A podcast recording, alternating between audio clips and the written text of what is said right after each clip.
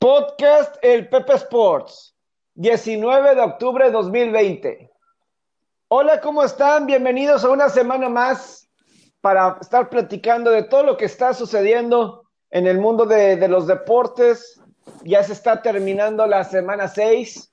No le pregunten a la NFL cómo le están haciendo con el tema de los contagios. Eso ya vendrá más tema más adelante porque ya sea por cuestiones más estrictas de protocolos, dejaron a jugadores fuera por cualquier cosa, por cualquier precaución, eso es lo que dicen, o a lo mejor casos positivos. Eso realmente no se sabe, pero estaremos hablando de lo importante de la semana 6, que pues obviamente Tampa Bay contra Green Bay, eh, por mencionar algún partido, el superjuego del verdadero rey, King Henry, de los Titanes de Tennessee en contra de los Tejanos de Houston. Y por supuesto no podemos dejar a un lado de que ya empezó, más bien ya está definido la Serie Mundial 2020 y las dos ciudades campeonas de hasta, de hasta el momento 2020, Tampa Bay y Los Ángeles, se van a ver en el clásico de otoño. Saludo con mucho gusto a mis compañeros del podcast, Roberto Rivera del Farón y José Alberto Farías. Inicio contigo, Robert, porque estás de festejo. Hola, ¿cómo están, José Alberto? ¿Cómo estás, Pepe? Este, les mando un gran abrazo. Y sí, vaya, vaya hazaña que, gestó Dodgers con, con, esta épica remontada, le pongo ese adjetivo porque sí fue épico lo que hizo. Eh, Atlanta lo, lo supera en los dos primeros juegos, pero después se pone muy pareja la serie no es nada fácil levantarse un 3-1. Estuvimos a punto de, que sería la revancha contra Astros, pero sin duda que nos fue una gran serie mundial. Y sí me atrevo a decir que ganó el mejor en la serie. Sí. Sí, me atrevo a decir que sí, sí, fue, sí fue merecido. Y de hecho, de hecho, no, sé qué pasa con. si digo que es difícil ser, ser fan de los Dodgers, ser fan de, de esta franquicia que muchos años eh, se ha quedado a la orilla, debe ser terrible ser fan de los equipos de Atlanta. Terrible, o sea, le, pasa a los Falcons hace tres años, le, pasa ahora a los Braves. ¿Qué, pasa con los, con los equipos de Atlanta y las ventajas y las ventajas cómodas? Parece que los equipos de, del estado de Georgia, porque a los Falcons le ha pasado esta temporada en varias ocasiones esas caídas. Eh, Georgia contra Alabama, ni se diga también. Georgia contra Alabama, sí, o sea, ¿qué, les pasa? Que, entre más grande sea la ventaja, menos probabilidades de ganar tienen. Qué, qué, qué historia, pero sí. sin duda que merecido. Y, y sí son los dos mejores equipos de la temporada, perdón, para cerrar mi comentario. Sí, es una serie mundial muy, muy justa, la verdad. O sea, muy, muy justa me refiero a que es justicia para los dos mejores equipos de, de la temporada. Así es. ¿Cómo estás, José Alberto? Bienvenido. Buenos días. Pepe? Robert, buen día. Un saludo a los dos. Sí, lo de los Dodgers, merecido. Yo creo que las dos series era merecido para cualquiera. Creo que los dos fueron dignos en los juegos. Eh, Astros se levantó de un 0-3, no logró concretar el juego 7. Dodgers se levanta de un 3-1, logra concretar el juego 7. Atlanta hace buen papel, pero Dodgers, digo, nos podemos ir exactamente a, este, a cada momento de la serie. Eh, yo creo que ganó el mejor y yo lo definiría como, la verdad, Dodgers en este juego 7 como que lo quería más, yo creo. No sé, suena muy ambiguo, pero yo creo que jugó más desesperado y en estos juegos tienes que jugar más desesperado. Y eso que Atlanta, para mí Atlanta es un equipo que me encanta y si siguen haciendo lo que están haciendo, probablemente van a llegar a una serie mundial, más si tuvieron desmantelada la, la rotación. Imagínense este equipo con dos, con, es más, con Suroca, sencillo, nada más. Probablemente debe estar muy fuerte, va a ser contendiente, pero yo creo que es el, este es el de Dodgers y en el juego 7 fue algo, no sé, desde las jugadas defensivas fueron claves. Eh, el bateo, el home run de, Bellinger fue clave y, lo lograron sacar. Ahora, también sí quiero recalcar la movida con todo y que al principio no parecía bien los movimientos de Dave Roberts, fueron muy buenos, la verdad. Este, tres starting pitchers o tres relevistas, como lo puedes decir, pero que al mismo tiempo, al mismo tiempo son starting pitchers, le sacaron la chamba. Eh, la, jugada de empezar con Dustin May y con Gonsolin no fue mala idea porque si Dustin May eh, se notaba más, de, la mayoría de sus carreras venían en la quinta, cuarta entrada, second time of the order, entonces la idea era eh, que tuviera menos entradas, menos picheos y que no llegara a ese punto. Este, no fue la gran cosa, pero insisto, este equipo de Dodgers jugó desesperado y desesperado en el buen sentido eh, por la victoria. Llega un punto que es lo que lo define, porque era para cualquiera, lo repito. Este, Pero el tema mental de, de, los Dodgers, y no estoy diciendo que Atlanta se achicó, no, para nada, pero este, fueron, hicieron jugadas claves que cambiaron el rumbo del partido a favor de ellos y este, Atlanta hizo lo que hizo y ya al último ya no le alcanzó. Quiero iniciar eh, la primera parte del podcast con la NFL. Creo que ya luego nos vamos a entrar bastante eh, con las series de postemporada, pero eh, Sí, digo, es como diría Jack el estipador, por partes, por partes. Y primero que nada, pues por algo pusieron a Joe Buck en el juego de Green Bay y Tampa Bay en lugar del juego 7. Tremendo, de, yo, yo, creo que, yo creo cuando se fue Joe Buck del, del estadio de los Buccaneers, dijo que, que, que, hubiera preferido haber narrado el juego de el juego 7 porque vaya que si habla, hablamos de decepciones, qué juego tan decepcionante, sinceramente. Sí. Sí, yo creo que sí fue decepcionante ese juego de, de, Green Bay y Tampa. Ahora, sé que José Alberto va a decir, yo les decía de las bajas y aparte lo de la cuestión de. Espera, espera. Yo, ah, yo, tenía, ah, yo tenía el over, Pepe. Y, y aparte nos iba a decir que yo les decía de Tampa Green Bay. Sé que nos va a decir eso.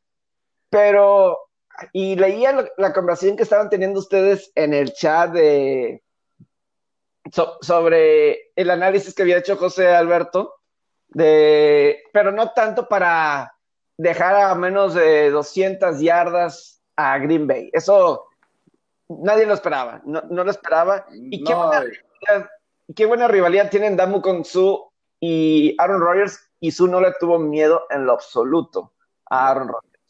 Yo quiero recalcar, Pepe, que yo tenía el over de la apuesta y, y no metí Tampa. Yo creo que el análisis mío para Tampa fue bueno, pero si no tomas la decisión no sirve de nada. ¿Estamos de acuerdo?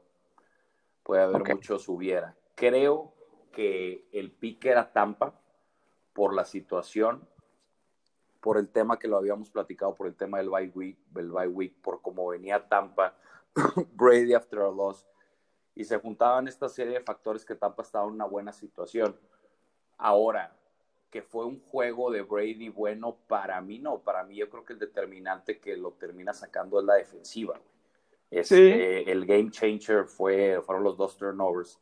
Y lo que yo le comentaba a Robert en el chat era que en realidad el under no se me hizo mal pico. O sea, nosotros teníamos el over, Robert también tenía el over, y yo no lo consideraría como algo de, oye, mi análisis fue correcto, pero tuve mala fortuna. No, yo creo que a lo mejor y si hubiéramos dicho en el análisis, oye, ¿sabes qué? Eh, que es muy difícil predecir esto, ¿verdad? Eh, por situaciones va a haber turnovers que nos van a posicionar eh, en buena posición, que fue lo que pasó ayer a final de cuentas. Fue lo que cambia el rumbo a que ya se ponga más alto el juego. Los dos touchdowns de Tampa en cuatro minutos. De la defensiva, Rogers no pudo mover el balón y, Tom, y hasta Tom Brady se le complicó por momentos también, la verdad. Sí. Este, entonces yo creo que Londres no se me hizo una mala jugada. O sea, sí entiendo que está la ilusión que, nos, que te queda cerca, eh, pero ya cuando lo empiezas a desglosar el juego por juego dices, no, no concuerda con el, con, con el análisis que hice. Claro que uno prefiere ganar a perder, pero eh, no la consideraría una, una derrota poco fortito, yo diría es que mira, yo sí voy a decir, estoy de acuerdo que la defensiva de alguna fue la que ganó el partido de, de, Tampa Bay. Ellos fueron los que. Yo estoy una ofensiva de, de, Green Bay. que, estaba... o sea, sin quitarle mérito a Brady, o sea, Brady hizo lo que hizo, o sea, pero yo creo que sí se esperaba más, no sé si estén de acuerdo. Sí, sí, a lo mejor sí, sí más, digo, eh, más en el sentido de más yardas, no llegó ni siquiera a las 200 yardas Brady personales. Eh, digo, de cualquier manera, Brady ahorita tiene 14 pases de anotación, al momento está empatado número 2 en la NFL, solamente Russell Wilson tiene más, entonces creo que ayer fueron un par de pases de anotación, entonces ahí, ahí, lo, ahí lo lleva, o sea, anda, o sea, anda bien y y a lo mejor era, ayer un juego para correr el balón, aparte de la ofensiva, porque eh, si hay un problema en Green Bay es correr el balón. Yo creo que la sorpresa más grande de ese día, además de una ofensiva de Green Bay que estaba anotando 30 puntos o más en cada uno de, los juegos, es que un Tampa Bay que era de los líderes en yardas eh, permitidas, o más bien yardas en castigos, en yardas en castigo, no tuvo ningún castigo, no tuvo ningún turnover y ninguna vez capturaron a, Brady. Y eso fue la razón que perdieron contra Chicago. Todos esos castigos, todas esas pérdidas de balón, fue muy similar contra el juego de Chicago, pero a la inversa. Tampa Bay se va arriba 3 a 0, viene un turnover y cambia el juego. Aquí fue Green Bay se fue arriba 10 a 0, estaba dominando el partido, le estaba haciendo lo que quería la defensiva de Tampa, y de ahí se vinieron para abajo con ese eh, pick six y obviamente la otra intercepción que los, dejaron en la yarda 2, 3. pareciera que los que la defensiva de Tampa Bay vio el vio, el video del juego de la primera mitad del juego de Chargers contra Chiefs, porque la clave fue que Aaron Rodgers jamás, nunca, nunca, bueno, quizá, quizá el primer drive, sí, exacto. pero no tuvo un drive cómodo jamás en el juego. Siempre estuvo la presión sobre el coreback, siempre estuvo la defensiva, siempre tuvo un hombre encima, no, le dio nada de protección su, línea ofensiva a Aaron Rodgers. Y ahora, e, eso termina dándole rumbo al juego porque vaya que es raro que haya un pick six en un en un, en un drive de, de Aaron Rodgers antes de sobre todo de Aaron Rodgers es lo que por eso eh, por eso eh, es muy difícil que haya un pick six antes del, del de ayer había habido solamente dos pick six en su carrera. Ah, dos pick six en su carrera. Pero llevaban cero, En su carrera. son números brutales, Pepe. Y, de hecho estuvo a punto ayer de, ser dos, porque pues el, el, que queda en la yarda dos, a nada de ser touchdown. Pero, el equipo llevaba cero turnovers, ¿no? En la temporada. Sí, llevaba cero turnovers en la temporada. En una ocasión. vaya que yo también le doy el mérito a la, a la defensiva. Y otra cuestión también, lo dijimos en la previa de apostadores. La clave era los penalties las yardas que perdía Tampa Bay por los penalties. Y ayer bastante disciplinados también en ese aspecto. Sí, eso, es, que eso es lo que, pues, porque Tampa Bay tenía la defensiva y creo que también tienes armas a, la ofensiva. Es decir, la cuestión es que no se ganen ellos solos con esos castigos, con esas pérdidas de, de balón, que eso fue lo que les costó contra Chicago. Y contra Nueva Orleans, contra fue Brady quien tuvo las intercepciones. Pero, pero sí lo provocan, o sea, parte de las intercepciones llegaron a raíz del calor que sintió Rogers de la línea defensiva y de, los blitz. Es que fue lo que me impresionó. Estos cabrones le pusieron presión con cuatro, con cinco, con, con el paquete que quieras defensivamente. Y, eh, había un momento en el que Rogers no tenía cuatro o cinco segundos con el balón y ya tenía dos, tres cabrones encima. Sí, fue, fueron superados ahí este, ampliamente. Ahora, yo creo que no es algo para de una manera matar a Green Bay. Yo creo que les iba a pasar, no se iban a ir este 16 0 o, 16 0 en ATS. Yo creo que este era, además si veías el calendario, este era el que era probablemente que iban a perder. Eh, no significa que Green Bay no sigue siendo elite Green Bay sigue siendo el lead, por supuesto, eh, solamente estuvieron una, en una situación peor que, la oposición. Yo creo que van a estar, van a estar de regreso. Me gustaría que se topen en playoffs si es que Tampa, que yo creo que sí, ahí existe la posibilidad. Em, pero sí, digo, es este, eh, lo que yo quiero decir es, probablemente eh, Green Bay sí seguirá siendo este, top 5 en, en la liga y ahorita sigue siendo top 5 top 5 en la liga, solamente estuvo una mala, mala situación frente a un equipo que estaba en una buena situación. Así, Ahora, una estadística... Lo, me, la vas a ganar, me la vas a ganar, pero, pero échale, échale. Te, iba a decir que habías dado un muy buen dato ayer. Ah, sí, voy, voy con eso, que es una estadística para recordar para un próximo año, ¿eh? que las dos, las dos temporadas de Matt LeFleur después de, de Bay han perdido por 29 puntos y por 28. Este, son a veces cosas que uno se va tendencias ahí, ahí. Ya en un año, cuando vuelvan a tener otro bye, eh, los Packers simplemente es ahí un dato que son dos juegos nada más. Es poca la y, y, no sé si el año pasado fue el juego contra San Francisco, que fue Sunday Night que apaleó San Francisco Green Bay. No sé si fue. Ya, ya, es un platón que se repite en temporadas consecutivas. Es, es, pequeña la muestra, pero ya es alarmante porque se repite. Yo... Y, y, la flora, el, y la flora del coach dijo que no entrenaron bien durante la semana. Que, no sé, pues hasta y, algún y, punto, y, el motivo del por qué. Yo no creo, yo creo que, y quiero su opinión en esto, y yo creo que eso, que eso afecta mucho. Y, y sí pido un poco como que empatía, lo más que se pueda en ponerse en el zapato de, ya sea de Aaron Rodgers o del entrenador o de, o de los demás jugadores de Green Bay. ¿Ustedes creen en momentum? Les pregunto. Yo creo que sí. Sí, yo, yo sí. Yo sí, yo sí creo que Dentro del juego, post juego, este, y demás. Yo creo que si vas 4-0 y 4-0 against the spread, o sea, vas 4-0 y ganando dominante, o sea, eres el mejor equipo de la liga prácticamente. Y te, te paran ese momento por un bye week. Yo creo que sí afecta. Pasa mucho con el fútbol europeo, con las, con estas, las fechas FIFA también. Y a los equipos que van mal, ese bye week les cae como oro. Sí. ¿Me explico? Entonces son cambios sí. de, de, de, momentum. Yo creo que parte de eso afecta. Eh, y si lo combinas con los rivales que había enfrentado Green Bay, pues sí dices, oye, cabrón, pues este, aquí se la van a, se la, se la van a partir o se la van a pelar.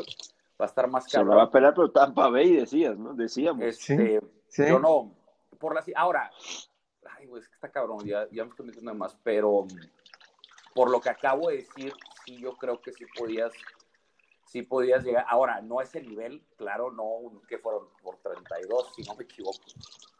Este, 38 puntos sin respuesta. Pero ¿por cuánto fue la, la, ventaja? Por 28, ¿no? Por 28. Sí. 28, 28. Por 4 38, 10. Por 4 touchdowns, claro que no, pero yo sí creo que si veías, por lo, lo que acabo de decir del, del momentum shift, eh, creo que creo que sí fue vital en el eh, a, ayer en el ayer en el juego. Lo vemos también con el tema de los Dodgers, el Dodgers Atlanta, cómo Sí. fue el momentum, o sea, cómo 100% que momentum, jugadas- otro ejemplo. las jugadas defensivas, cómo el momentum cambia, cabrón. Y tú, y, tú Sí. tienes que, y, y grandes equipos están preparados en ambos, cuando les va en contra y cuando, y cuando están, y cuando les toca a favor. Por, por algo son grandes Sí. equipos y por algo son dinastías, ya sea los Lakers, los Bulls, eh, los Patriotas. Patriot, patriota, sí. Este, Sí, porque eso es la cuestión de, de, de, Brady de alguna forma y digo, a lo mejor será él o digo, la cultura un poco de, de cambiarla, ¿no? Sí, Pero a final de cuentas, 4 y 2. O sea, la verdad, yo pensaba que, o sea, que el juego de Chicago, la verdad, José Alberto se lo debieron de haber ganado. Eran- son mejores que Chicago. Eso nadie me lo va a quitar de la mente. O sea, eh, simplemente, o sea, si lo ves en las, ya- en las yardas que ha ganado Tampa eh, durante la temporada, eh, contra el Chicago tuvieron más y volvieron ayer a tener más yardas que el rival. Ahí me claro que, o sea, a lo mejor este debió haber estado más cerrado, pero el 4 y 2 a lo mejor es donde debe de estar Tampa, ni 5-1, ni 6-0, ni, ni menos. Creo que es lo que tiene ahorita Tampa Bay. Y te das cuenta lo que tiene si no pierde el balón, pero estoy sacando ahorita el dato que se me está vin- viniendo a la mente de yardas totales, cómo ha estado en el juego, porque hasta contra Nueva Orleans tuvieron más yardas que, que el rival. Sí. Solamente las Panteras los han superado en yardas totales durante un partido, nada más, Pero, nada más las pero, Panteras. Pepe, ¿no crees que No. si solo te basas en yardas totales, pues... No, pero, pero- no, o, sea, o sea, no nada más en eso, pero, o sea, a lo que voy O sea, es, ahora preocúpate, porque si siguen disciplinados y ya mejoraron, ya pusieron presión al coreback, que por ende ya mejoraron frente al pase, güey. drásticamente, güey. Ahora sí preocúpate porque este equipo, si continúa eso, va a la alza y probablemente sí se puede colar y ya, bueno, yo personalmente ya lo pondría, ¿por, por qué no poner, pensarlo en ponerlo en Ahorita no. No, claro. es un equipo que va, que va 3-3 va bien. va bien, pero es 3-3 against the spread. Ahora. No puedo comprar. Chicago va 5-1 against the spread, Pepe. No, no puedo, se había, no puedo se había, se había visto, se había visto muy bien eh, Green Bay aunado a que, pero si lo comparamos en el, por ejemplo, en las opciones que tiene Brady, en las que tiene Rodgers, pues tiene un mejor cuerpo de receptores Brady. Sí. Y se vio ayer, se vio ayer, se vio ayer. Y, ayer, con, y, y ayer, conectó Brady con su compadre, con Gronk. Por fin, se, por fin se dio el dio dinámico, o sea, Gronkowski sí. ayer lo, lo, ocupó muchísimo, o sea, es que es, eso es lo que te da el, el tener tantas opciones disponibles de, de receptores, ¿no? Un juego te puedes, te puedes ir con, con Mike Evans, otro con Chris Goodwin, otro con, con Gronkowski, este, tam, también le tiró a, a, al otro lado de la cerrada, al novato, se me va el nombre. Que fue sí, este, y, y, tienes otro ahí a Cameron Bray que también es muy bueno. O sea, es, el que, es, es el que había estado sí. ocupando más en la temporada, ¿no? A ver. Sí, o, sea, o, sea, Mike Evans creo que había tenido un touchdown en los últimos cuatro juegos. Eh, o sea, había estado muy bien Mike Evans. Ahora le tocó a Gronkowski. Y, y eso es bueno porque quiere decir que despertaron. Entonces, eh, la defensiva se llevó al juego, claramente.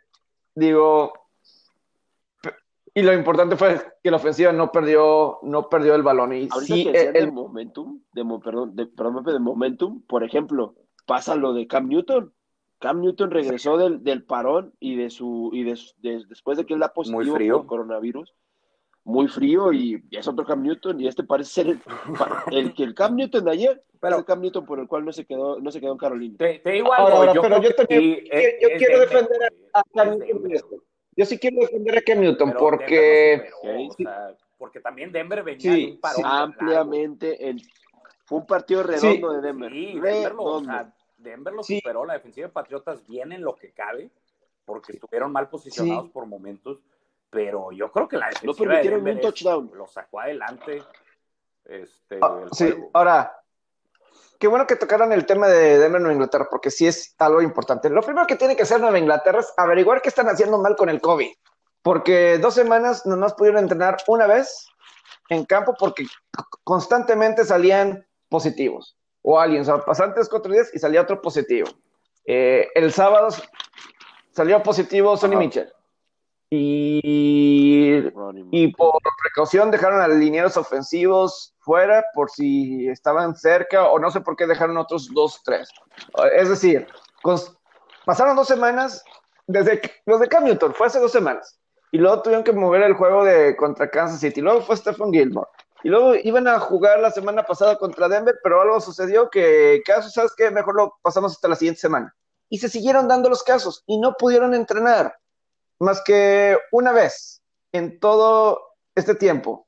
Y Cam Newton, quién sabe cuánto pudo entrenar, porque hubo un tiempo que estaba el juego en el que Newton había completado 11 de 16 pases. No está mal. Pero, y fue líder corredor de, del equipo. 6 yardas en 10 acarreos.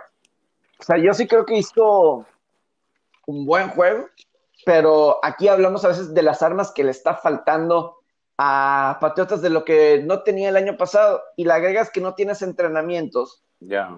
Ahí ese es el, o sea, eh, tú dices lo complicado, ¿cuánto pudo haber entrenado Cam Newton realmente? Sí, Eh, bueno, todo este tiempo, uno con el COVID y luego ya cuando pudo regresar. Ajá. Pues es Cam Newton. Muy golpeado en ese sí aspecto. son desconocidos, héroes desconocidos. O sea, no tiene receptores, es a lo que voy. Sí.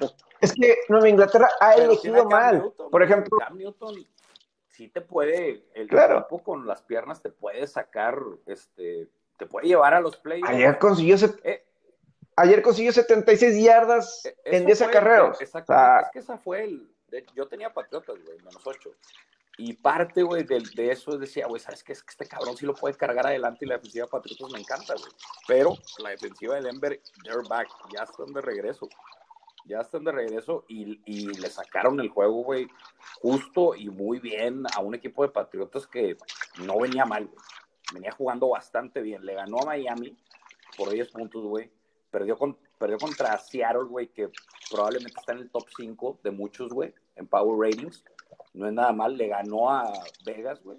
O sea, yo creo que venían en buena forma. Ahora, lo que dices puede ser importante, lo del tema de los entrenamientos, porque sí, que pierdan el juego sí se me hace una, un meltdown muy, muy grande. Eh, a lo mejor pudo haber estado cerrado, pero que pierdan el juego sí se me hace algo eh, para remarcar qué fue lo que pasó y lo que tú dices, por qué no pensar que fue causa de, de este offset. Pero sin duda que esta, esta, victoria, esta, esta derrota de Patriotas no estaba presupuestada. Y menos, y menos ahora que ya se cerró esa división por la forma en la que está jugando Miami y por los Bills. Eso ya se cerró. Yo ya no veo, digo, no, no sé, falta mucha temporada aún. Se van a volver a enfrentar Miami y Nueva Inglaterra. Pero yo ahora no sé, no, sé si decir que. No, no, sé estar tan seguro de que Nueva Inglaterra va a entrar a playoffs. No, y es válido. E, esa división se cerró muchísimo. Es, una competencia muy chingona. no, pues es que quizá quizá al principio de temporada decíamos que era, que era más, estábamos más inclinados a la probabilidad de que entrara a la, a la de que no entrara, pero ahora ya, ya, ya, es preocupante que el Flitz, el, el Flitz Magic siga en octubre. Eso no es normal, señores. Pues, pues, mira, se pues, ve en, gran, gran, forma. O sea, es que también con Flitz Magic es tranquilos. Es que mira, con la cuestión del playoff en la conferencia americana, Baltimore obviamente va a estar ahí, Pittsburgh va a estar ahí. Luego, ahorita eh, voy con eso, eh, voy con eso. Son tres comodines. Obviamente, Buffalo yo creo que va a terminar ganando la, división.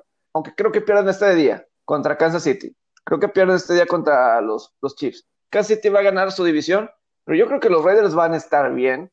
Indianapolis creo que eh, van a tener lo suficiente para estar ahí. yo creo que lo mejor Patriotas creo que todavía tiene posibilidad de remontar y a lo mejor hacerle pelea a Buffalo. Todavía no se enfrenta contra los Bills en esta temporada, entonces todavía tienen esa, esas oportunidades. ¿Le chance de sacarle alguno? Sí, claro. Eh, puede ser, es que te digo. Sí, sin ninguna duda. Sí, o sea, yo creo que tranquilo, con, los Bills, porque la defensiva no es la misma del año. Si, te encuentras a los Bills en un juego como el de la semana pasada, sí hay muy, una probabilidad muy alta de que le pueda ganar. Es que lo, que, lo que, lo que muy importante, esta defensiva de los Bills tomó un giro drástico.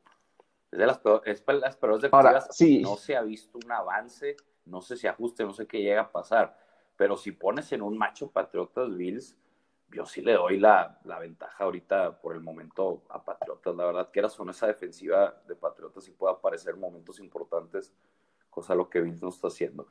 Pero volviendo a la pregunta, va a estar parejo y, híjole, es que nos vamos toda la americana, es lo que estoy viendo ahorita.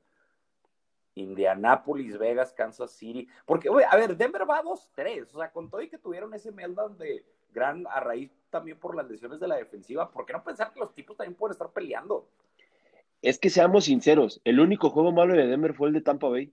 Fueron, es que y ahí fueron, no, y el tuvieron, tuvieron chance de ganarle a Titans, tuvieron chance de ganarle a Steelers, o sea, no han tenido malos juegos Denver. Imagínate si ese equipo, es lo que iba, es lo que iba, imagínate si mis broncos tuvieran, tuvieran sano a Fue una buena si ese equipo, estuvo estuviera sano. ya me tocaba. No, ya me tocaba. No dudes que si ese equipo estuviera sano a Tampa Bay le hubieran hecho un, un, partido mucho más, más cerrado de lo que fue.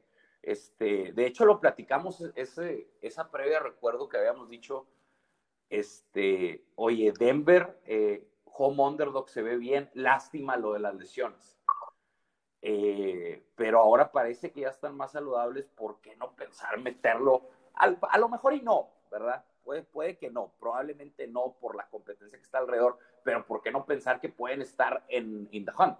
Que pueden estar ahí, este, ser contendientes, cosa que hace dos semanas, por lo que se había visto, pues este, de una manera te nubla, ¿verdad? Porque dices, oye, los Jets te metieron no sé cuántos puntos, eh, Tampa Bay te ganó por 16, si no me equivoco. Eh, pero están, están de regreso y sacaron un offset, lo sacaron bien, superaron a la ofensiva de Cam Newton. La, la ofensiva hizo lo que hizo y, más importante, cuidó el balón. Y con, a, puro, a puro field sí. sacaron este juego. Es que esa es otra, o sea, sí, se cerró la defensiva de ambas, porque parecía que llegaban a la zona roja y ya parecía una misión imposible el touchdown, pero y, todavía tú, de hecho, Patriotas tenía el drive de la victoria. Ya habían forzado. Sí. no, y, eh, ahora, no, sé si, y, este, yo creo que estaban forzados, o sea, Patriotas, este, también yo los vi dormidos en un inicio. Este, el primer drive más que nada, yo creo que se volvieron a enchufar, pero como quiera cuando ya se enchufaron un poco más la defensiva, seguía respondiendo y seguía respondiendo, seguía respondiendo. No, no, sé, este, no sé si ustedes también la vieron así, pero para mí, digo, en cuestión de resultados, en cuestión de apuestas, que es lo que hablamos mucho aquí en el podcast, fue una de las jornadas de NFL más raras que haya visto en esta temporada. O sea, raro porque me refiero a raro este juego de New England contra Broncos, que no era lo presupuestado, raro el juego de raro el juego de, pues Green, Bay, la trampa de Green la trampa de Green Bay, la trampa de Rams también fue una gran trampa el domingo en la noche. Todos yo veía una línea muy cómoda de Rams y terminó siendo una victoria clara de, San Francisco. hay rendimientos de ciertos equipos que de una semana a otra cambian drásticamente. Así es. Sí, ahora, es, que mira, yo, una cosa de. La sorpresa para mí más grande fue la de Atalanta Minnesota. hablando de sorpresas. no puedes, la, de, la de Denver a Patriotas es una y dos, o sea, sorpresa importante y la otra la de Atlanta. Oye, Pepe, y, te imaginas la de si, si, se, si, si se hace el comeback de los Eagles y si se y si los y si los Texans le ganan a los Titans, bueno, ahí es una semana deliciosa para los casinos, deliciosa. De hecho, ayer, ayer fue lo que yo, leí ahora, eh, un directivo de, del MGM le dijo a Covers que, que era uno de los mejores días de los, de los books en el año, porque había mucho dinero en Green Bay y en el over. Y el que haya sido Tampa Bay y bajas, ha sido uno e, eso dijo, fue great day for us, great day for us. Es, es que fíjate, a lo mejor no, no, obviamente uno dice a tal cosa y ustedes me echaron la carrilla un poquito de ya cuándo, ¿verdad? Eh, pero no me voy a ir a ese juego. ¿De qué cosa? Pero, no, o sea, o sea, lo de Indianapolis sí ah, pero no voy a hablar de ese ah. juego. Voy a hablar de lo de sí, San Francisco, de lo que dijiste, Robert, porque San Francisco contra Miami pudo correr el balón. No, fueron apaleados, pero pudieron correr el balón. Y obviamente Carneros pues estaba 4 y 1 contra equipos de la división este, son, de la Nacional son los, son los cuatro victorias. Y San Francisco decía, tenía Rajim Mostert. Y ok, Mostert corriendo, la línea ofensiva, etcétera. Decía, por ahí puede ser, ¿no? Tampoco. Dos corners. Entonces, si ves por ahí, o sea, había con que el de Atlanta y Minnesota yo no sé, o sea... siempre hay con qué, o sea, te lo juro que hasta si le preguntabas a un tipo, que a lo mejor un tipo te decía, oye, ¿sabes qué, güey? Jets va a cubrir la línea contra Miami y va a tener sus argumentos, o sea, es, válido cada, este, obviamente ya lo ves post y dices, ah, cabrón. José Alberto, echa, echa, muy mal. Di por favor tu frase filosófica, que, que, que queda doca esto. Es que, y yo, yo veo dos la primera es que no hay mal, no hay mal pick hasta que el reloj esté en cero. Esa es la mejor, esa es la mejor. o, hasta que pite el árbitro. Ahora, ¿qué tan, bueno, eh, la otra después la digo, ahí la, ahí la dejo para, para duda. Pero es que tengo una, tengo una muy buena, pero esto no va con lo que estamos platicando. Pero lo que voy, vamos a encontrar en por qué, a final de cuentas, y como en la vida tenemos que ver ventajas y desventajas a todos a todo. Porque si vemos puras ventajas, estamos pensando irracionalmente. Si vemos puras desventajas, también estamos pensando irracionalmente. Por ende, no vamos a tomar buenas decisiones. Eso es lo que yo creo. Que llegar a ese punto medio está muy cabrón, ¿verdad? A lo que voy es que la polarización yo creo que nunca es buena. Vas a encontrar el por qué este equipo puede cubrir, por qué este equipo va a cubrir y a final de cuentas el resultado va, lo va a mandar. Ahora también sí soy creyente de cómo suceden las cosas. Este, el factor suerte obviamente siempre está ahí, como en todo, como en la carrera de cualquier persona. Eh, pero yo creo que como el tema de, hay varios offsets, yo creo que son, son válidos. O sea, como que yo no vi ningún offset, la verdad, que digo, no mames, güey, qué, qué, dura derrota. Yo creo que fue, todos fueron justos. O sea, si acaso el de, el de Atlanta. Ah, pero sí. Sigo insistiendo, esta defensa de Minnesota pesta y sigo sin creer cómo hicieron ese game plan contra Seattle, güey. Sin duda O va a ser la decepción del año, La verdad, es, es que esa defensiva es, es de lo peor, esta Sí. defensiva. Eh, si me voy, Pittsburgh domina Cleveland, o sea, ahí, bueno, ahí no es underdog. Filadelfia le saca la línea como un home underdog. este, Bengalís, pues lo habíamos platicado, ¿qué lo platicamos el sábado en el chat? Oye, yo- mira, ya, Pepe, ¿qué pedo con las lesiones de Indianápolis, cabrón? De entrada, Houston no va, güey. Se me hace que Cincinnati Sí. va a estar bien. Ya lo metí, qué hueva. Dicho y hecho, güey. Terminaron chingando ahí, güey. Lo de Patriotas, ¿por qué no analizar previo lo que dijo Pepe? Oye, no están entrenando bien. Pónganse al tiro. Pueden estar apendejados en un inicio. Dicho y hecho. Yo creo que puede respaldar cualquier pick. Este. Si no todo, o sea, si todos nos fuéramos por números sencillos, por data sencilla, este, y sin un análisis profundo, pues todos Sí. estuviéramos con un, una buena de lana en nuestra cartera. A final de cuentas, no dejan de ser humanos. güey. Claro.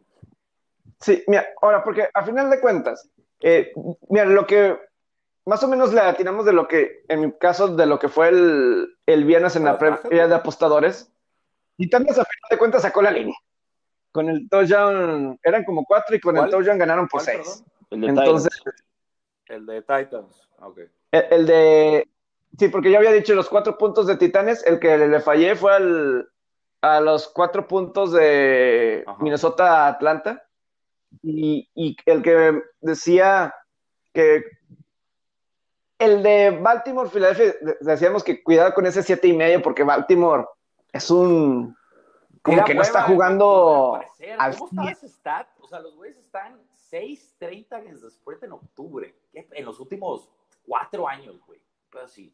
Qué una locura, güey. ¿Qué les pasa, güey? Sí, Solamente hay algo seguro en esta vida. sí. Los La impuestos, muerte. la muerte y que los Jets no van a no- y que los Jets no van a cubrir su línea nunca. Es, es que, es que es a lo que voy. A ver, y, y Ah, los puedo poner. Van a- yo creo que van a cubrir una línea, güey. O sea, no mames, tienes, tienes que cubrir una línea, güey, Sí. como de lugar, o sea. Y es que aparte, oye Pepe, la mayoría de sus líneas son son on- son underdogs por doble dígito y ni así las cubre. Hasta, hasta contra Miami, per- disculpen, A- pero a mí se me, a mí se me hacía por Francisco, cara pero Miami, la de no, Miami, que de hecho terminó bajando, ¿no? Cuando hicimos el podcast creo que estaba en 10, creo que terminó en ocho y medio, Sí. pero de todas formas, qué, qué, qué actuaciones tan O sea, decepcionantes. de Miami, o sea, porque Miami ni siquiera en este partido creo que no hubo ningún, ninguna tercera oportunidad que se convirtió en este juego. Ellos Sí, aún no a su coach. 24 puntos. Siga Don Gaze ahí. Pues es lo que este vato está haciendo, Pepe está haciendo Ahí una campaña, güey, para ese pedo. Campa- y estoy haciendo todo. Pero, Sí, no, es, es inhumano que, o sea, no, o sea, no sé cómo sigue Oye, el de ¿qué- qué- entrenador en voy jefe. a- voy a o sea, proyectar ¿sabes? un poquito. Que y lo corrieron. Y ya a está más adelante que los Jets, un poquito. los delfines. ¿Qué pasa si Jets tiene el number one pick draft este año? ¿Qué ah, pasa? pues, pues tanque. No, Trevor o sea, Lawrence, Trevor ¿irías con no Sam Darnold? Porque yo creo que el tipo es, eh, o sea, el tipo no luce por el, por el coach que tiene. Sí, por el equipo. Pero ¿qué haces? Lo, lo cambias, lo cambias a otro Definitivo. equipo, vía trade. Mini- sí, mínimo, no, mínimo no le ha dado, no ha tenido una buena oportunidad Sí, es que, que eso, no con- tenía una buena, no con una oportunidad. Es más, para mí lo peor que puede hacer Adam, lo peor para Adam Gaze es que, o para Sam Darnold, es jugar otro partido con Gaze. O sea, Para mí una- es mejor, una ¿sabes. Una Está enterrando su carrera. Yo si fuera la, exacto, yo si fuera la gente de, de este, de, de este Ya. Sam Darnold, le decía, carnal, Darnold, finge una lesión, di que no, no, te puedes parar de la partido cama, más- que tienes una infección estomacal. No sé, cabrón, finge Mira, algo. a- Sí, hablando de los Jets, siguiente semana, más 11 de local contra Buffalo. Ya no saben qué hacer los Makers con este equipo, güey. Si continúa, van a llegar a más, a más los 20, güey. de mis algo o sea, si no llegan a cubrir. Sí. güey, siendo underdogs como visitantes, van a llegar a, a esos números, güey. Más 11 Ahora- contra Buffalo. Ahora, es, Sí. difícil, es difícil también que, la, que los apostadores disciplinados lo tienen súper identificado, güey. Esa es una. Pero el apostador de casual de NFL de domingo, Ajá. pues siempre se va por los juegos de prime time. Sí, la mayoría. La mayoría se va, busca, ve la cartelera y dice, va a ver, Buffalo Jets, ay, qué hueva, va a ganar, va a ganar Jets. Y quizá ahí brinquen, y- brinquen, brinquen el juego, ¿no? Sí. No, pues no, no, no sé, digo. Es que lo, no sé si solamente se ve, se vayan por prime time, pero sí te voy a decir una realidad. Le meten más dinero al prime time, eso sí es una verdad. Sí, sí, sí. Porque si terminas el día mal, vas a querer recuperar, y si terminas el día ganando, te vas a querer doblar. Es Oye, como- y últimamente el prime time ha sido bajas. Pues llevan dos, dos seguidos. Los Sunday Nights llevan dos Sunday seguidos. Pero creo ¿Y que en está el Monday 50-50. Monday Night Pero ya se emparejó, ¿no? Ya se emparejó, ya hizo, Sí, ya hizo el ajuste del 50-50. casino que platicábamos. Pues, Que, no, en la primer- que en las primeras semanas mucho no estábamos papeando con los overs y ahorita ya, ya, ya ajustó. no, y además deja tú que el casino, o sea, también los equipos ajustan.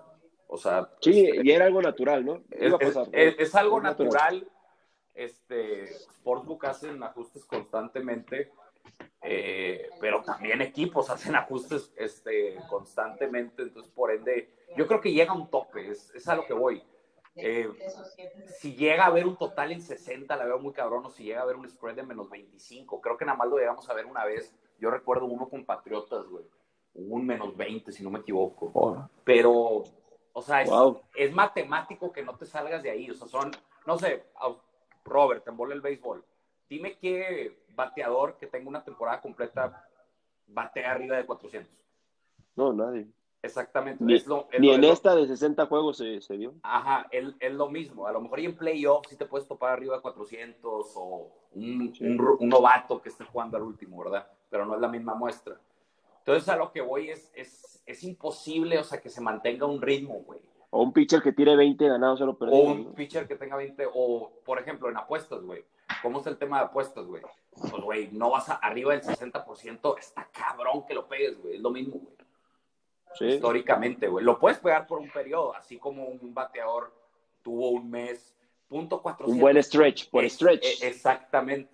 Es lo mismo y es y a final de cuentas es, mate- es matemático, o sea, es, es, es, es comprobado, güey, o sea, es sí o no, es blanco y negro, güey.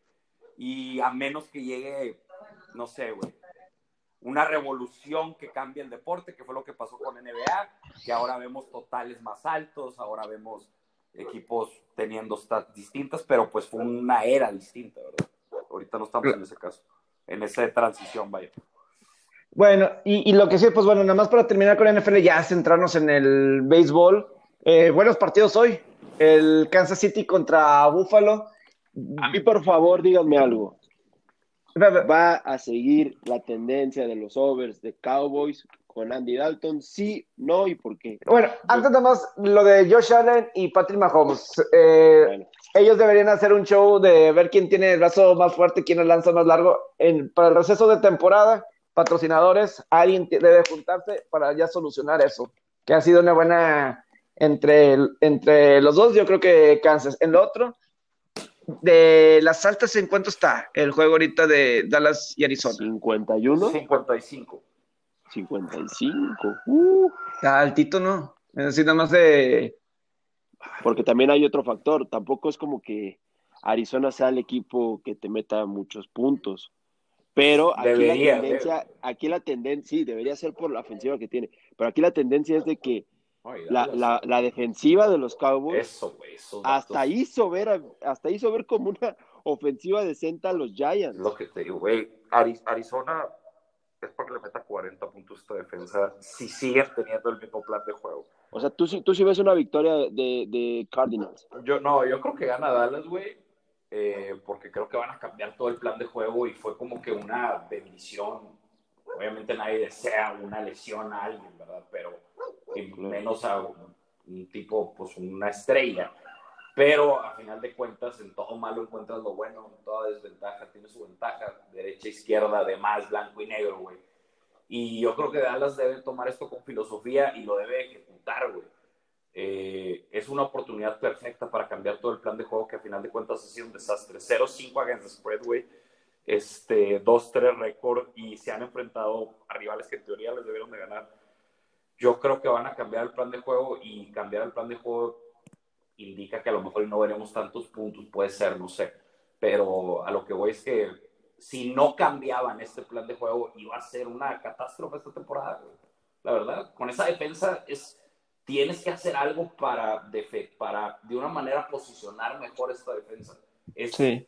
es terrible esta defensa, güey. O sea, Arizona, güey, este, es para que, o sea, si, si pones esta defensa, o sea, si el macho de la semana pasada es Arizona-Dallas, Arizona les mete 38-40, güey. Arizona tiene muchas herramientas, güey. Eh, es decente, a lo mejor es un poco overrated, pero los tipos siguen produciendo mucho, güey, promediando. Sí. ¿Qué están promediando?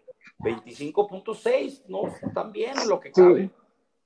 Lo, lo, que sí es muy importante señalar, como dicen, Dallas se han hecho las altas en los últimos cuatro juegos, se han hecho las bajas en los cinco juegos de Arizona esta temporada. Es importante sí. señalar eso. La defensiva de Arizona ha jugado, wow. ha jugado bien, eh, ha mejorado. El año pasado permitían 402 yardas por juego, este es 346.6 y 20 puntos por partido. Pero mm. también se han enfrentado ofensivas como la de Washington Jets. Esta probablemente es la mejor ofensiva que se ha enfrentado Arizona, la de los vaqueros. Es lo que no pero, sabemos. Pero yo, por, pero yo creo. La, la, cuestión es que Dallas, sus posesiones son. Su promedio de, de, tiempo de posesión es de 2 minutos y 17 segundos. Y de cualquier manera están haciendo bastantes puntos. Yo creo que el ritmo va a bajar de los que, con Ezequiel Elliott y Andy Dalton. Yo creo que van a correr más el balón y eso debe de bajar el, el ritmo de juego. Si, sí, si, si esa es la matemática de el enfoque ahora con Andy Dalton de vamos a correr más el balón que Mike McCarthy se salga de eso de lanzar tan rápido, vamos sí. a correr el balón, eh, va a aumentar el tiempo de posesión y eso puede bajar la cantidad de puntos. Claro, es buena. Ahora, yo creo que no está mal. Yo no le voy a meter, la verdad. A ver si quieres meter adelante, pero yo creo que no estaría mal como quiera esperar a ver qué es lo que, Gracias, es lo que va a hacer este, este equipo de los Cowboys. Y si vemos un cambio, yo creo que como quiera vamos a seguir viendo totales altos. El cambio no va a ser drástico. O sea, sí. a lo mejor y de un promedio de 53, probablemente con el dato reciente este, el Oddmakers la van a bajar dos puntos y a lo mejor el público la puede bajar más, ahí sí no sé. Pero esa puede ser una movida inteligente, pero yo estoy de acuerdo con Pepe. Yo sí creo que el, el reloj va, va a correr y además yo creo que no, no estamos tirando una predicción muy, muy salvaje, o sea, tienen que hacer algo con esto, o sea, no, no los resultados no están bien, cuando estás, o sea, a lo mejor y un equipo no se puede, no se da cuenta que está 0-5 a spread, ¿verdad? Claro. Ma McCarthy le vale madre, pero ellos mismos saben que no están haciendo bien las cosas. Por ejemplo, si, de, si Patriotas le ganaba a Denver el día de ayer, Bill Belichick te lo aseguro que estuviera furioso porque no cumplieron las expectativas. Debieron de ganarle este equipo por 10, por 14 puntos. O sea, no están jugando a su potencial. Eh, este equipo tiene que cambiar y los coaches lo saben. Yo creo que de, van a cambiar toda la estrategia y si estoy de acuerdo con Pepe, deben de, deben de correr más el balón, por ende deben de correr más el reloj y así proteger a la defensa. Pero bueno, ahora sí. Yo veo una clave para, ah. para cerrar, nada más, perdón. Eh, sí va, yo creo que va a haber, va, va, vamos a ver más a Ezequiel Elliott. Tiene, él tiene que cargar la ofensiva a este equipo en este juego y con, sin que te enojes, este Pepe Sports no es lo mismo tu ahijado, el canelote Andy Dalton que Dak, que Dak Prescott. Este es el, este de es acuerdo, una prueba. de acuerdo, de acuerdo, Esta pero es una prueba. y nos vamos a dar cuenta si en verdad es Vaqueros el que va a ganar esa división o va a haber un tiro ¿Quién? parejo con Eagles. ¿quién, quién, quién va a ganar fuera de los vaqueros? No, Si si no los la- vaqueros no ganan es. Es Oye, es que, si, es que imagínate, imagínate que agarra una mala la racha Cowboys por X Ma. o por Y, por culpa. Y, y se enracha un poquito Eagles, porque ojo, no están enfrentados Eagles y Cow- y Cowboys, y, y son dos veces en la temporada. No, Ojo, sí. Ahí Sí, hay peligro. sí. Digo, si Dallas. Ah, si Dallas no se mete es un fracaso y, y debería correr a Yo, Mike no, McCarthy. yo creo que estamos se- seguros en algo. Cualquiera que califique, yo creo que first round los van a mandar a la chingada. First round bye. Sí, Sí, en playoff los van a. Sí, probable. Sí, ¿quién, quién? Yo me atrevería a decirlo con Dak Prescott en los controles, pero con Andy Dalton y ese historial, ganarlo por un hecho. Dak Prescott es súper bien en contra Pero- equipos con marca ganadora. No, hombre, por favor, Robert, Pero- tampoco. ¿Cuántos juegos tiene ganados Andy Dalton en playoffs? Sí, a- ah, pero él ganaba- Pero cuando se, cuando se enfrentaba a Pittsburgh y Baltimore, bueno, sobre todo Baltimore le iba bien. O sea, tampoco es así de que En temporada regular. es que lo Que esas victorias se acuerda poca gente. Y Andy y Dak que o sea, tampoco. Oye, y Pittsburgh, Pittsburgh un serio contendiente, ¿eh? Bueno, muy bajo del radar, pero serio contendiente en esa Está conferencia. escalando como loco en los power ratings de todos. Oye, les iba a preguntar cuáles son los power ratings de ustedes top 10 para no irnos este, tampoco muy profundo. Sabemos que el último ¿Top 10 es o top Jets. 5? Eh, y este top va muy 10. profundo. O pueden decir top 5. Yo, yo leí un artículo que sigue habiendo mucha gente. Yo leí un artículo que hay mucha gente todavía, que, o sea, que, que los casinos están registrando muchos tickets de gente metiéndole a los Jets Pues, para campeones del Super Bowl. Está, ahorita están, están más 100 mil, más 100 mil. ¿Por qué hace eso la gente? Mejor, mejor es es si quieren perder, si ¿Qué quieren no? perder dinero, que nos lo regalen a Es, es que es lo que nosotros. te iba a decir. ¿Qué es lo que estás haciendo ahí? Ahí estás. O sea, ¿qué es lo que va a pasar?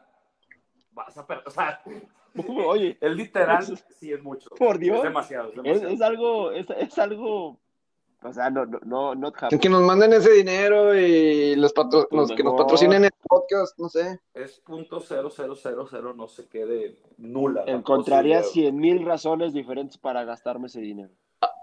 Sí. Ahora, si corren a gays y traen a alguien, nunca sabes. Este, Ah, Es el momento. ¿Qué esta es la, esta es la semana 5? Sí. ¿6? Sí. No, Cinco, ¿no? Cinco o seis. No, seis ya no. No, Es la seis. Esta es la seis. Es la güey. seis. Sí, esta es la seis. de las- Que gane 10 juegos seguidos los Jets. Ah, su madre. Pri- Primero vamos a empezar en que cubran una línea.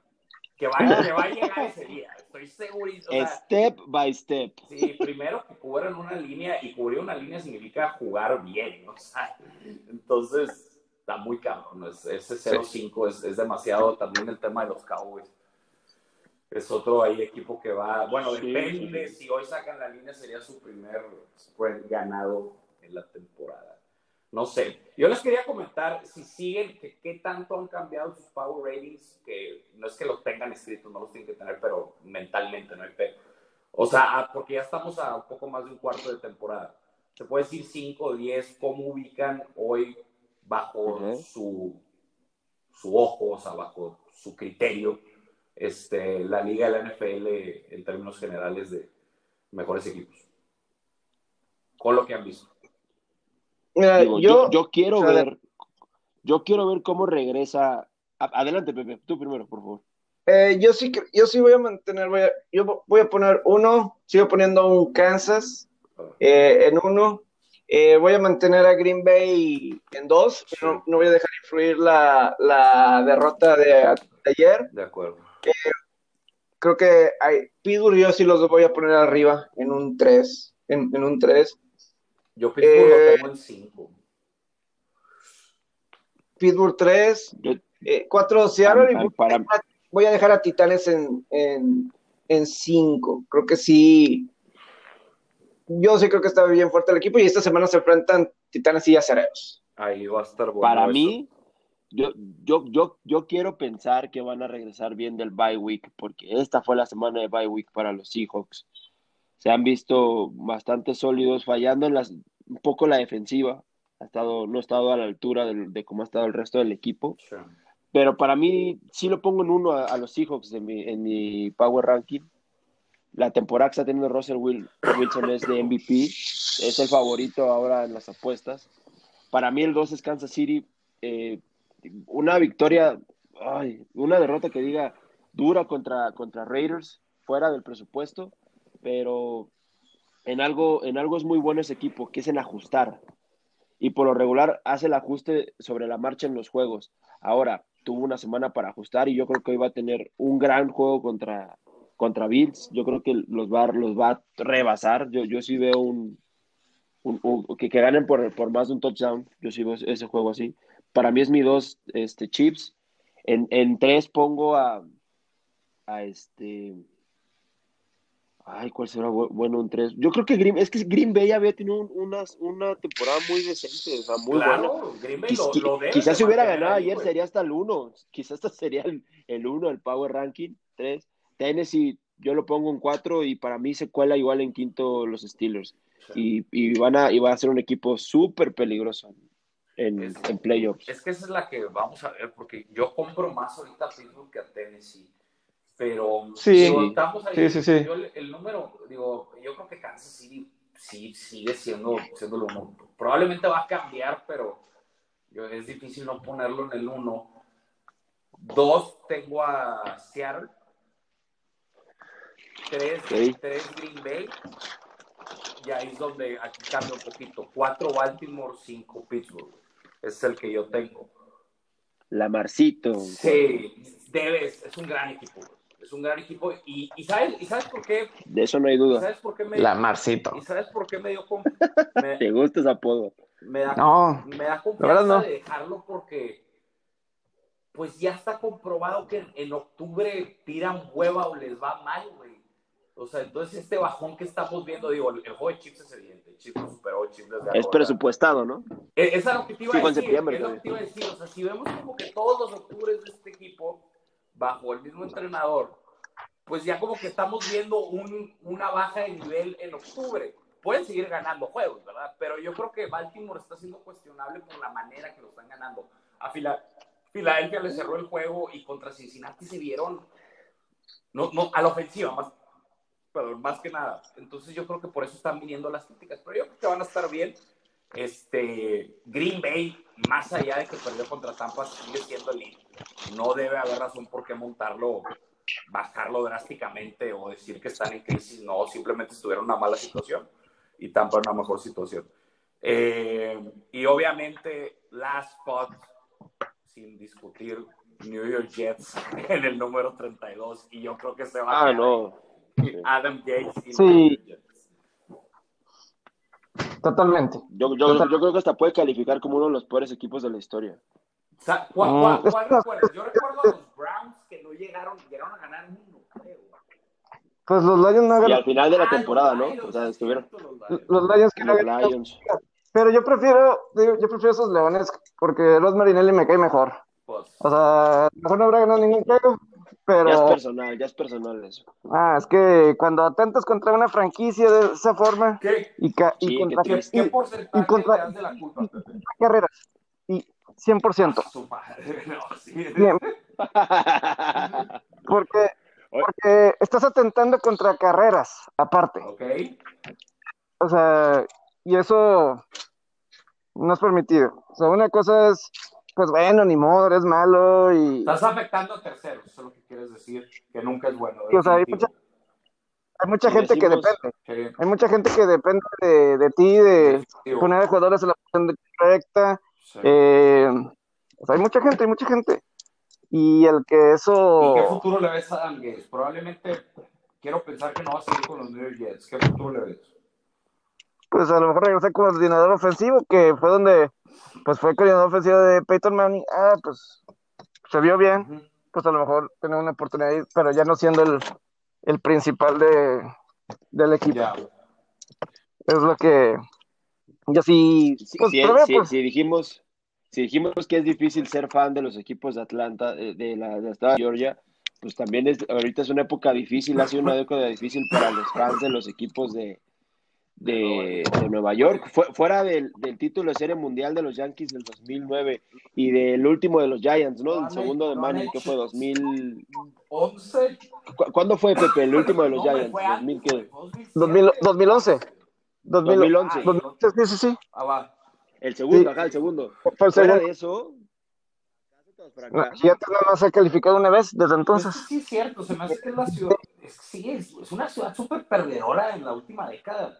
Knicks, Giants, Jets. Ah, Y de No, la NBA ni los hablamos, hermano. Islanders De la como NBA ni hablamos. Los Rangers, Islanders, pues, ¿por dónde va la cosa, güey? Sí, los Rangers Los llegaron Rangers a y los una. Islanders perdieron. Bueno, y, y también está otro equipo, los New Jersey Devils. Los Rangers y los Devils perdieron contra los Kings. Es que yo, Sí. yo New Jersey no lo considero como Nueva York.